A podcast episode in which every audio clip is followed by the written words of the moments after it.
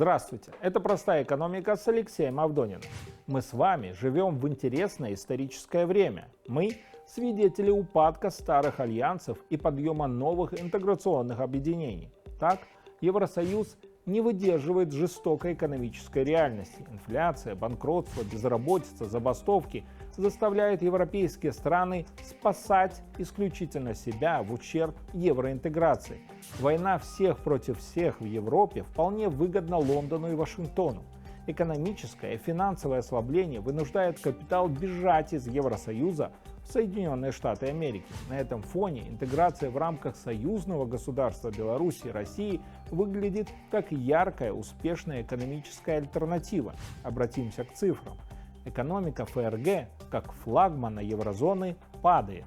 Опрос руководителей 9 тысяч немецких предприятий показал общее ухудшение бизнес-среды в Германии. Для решения проблем на рынке труда Германия с 1 февраля сокращает рабочую неделю на один день. Падение экономики Евросоюза не кратковременное явление. Стагнация в ЕС может продлиться ближайшие три года. Когда Европа падает, США богатеют. Так, ВВП США в четвертом квартале 2023 года вырос на рекордные 3,3% благодаря оборонному сектору. Иными словами, экономика США росла за счет войн, страданий и бедствий жителей Европы и других регионов мира. Но не все хорошо и в Соединенных Штатах. На фоне роста социальной напряженности и несправедливости имеет место общее падение производительности. В США растет число несчастных работников из-за своего социального положения, что напрямую ведет к снижению их производительности. Ущерб американской экономики от данного эффекта оценивается в почти 2 триллиона долларов.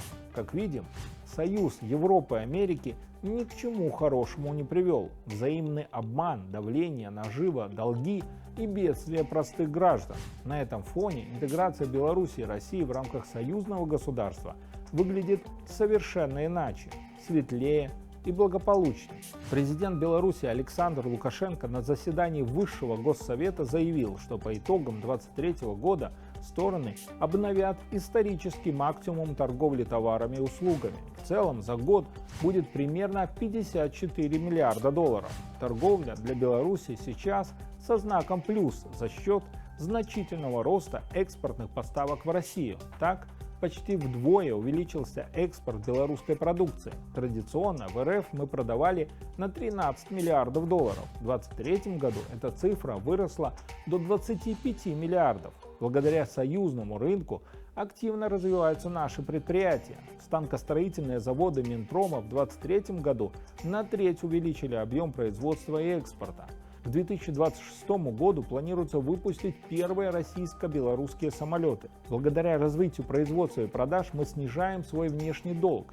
Так, Беларусь наряду с Россией стала лидером среди стран ЕС по уменьшению своей внешней задолженности.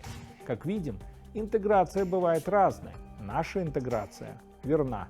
Это была «Простая экономика» с Алексеем Авдониным.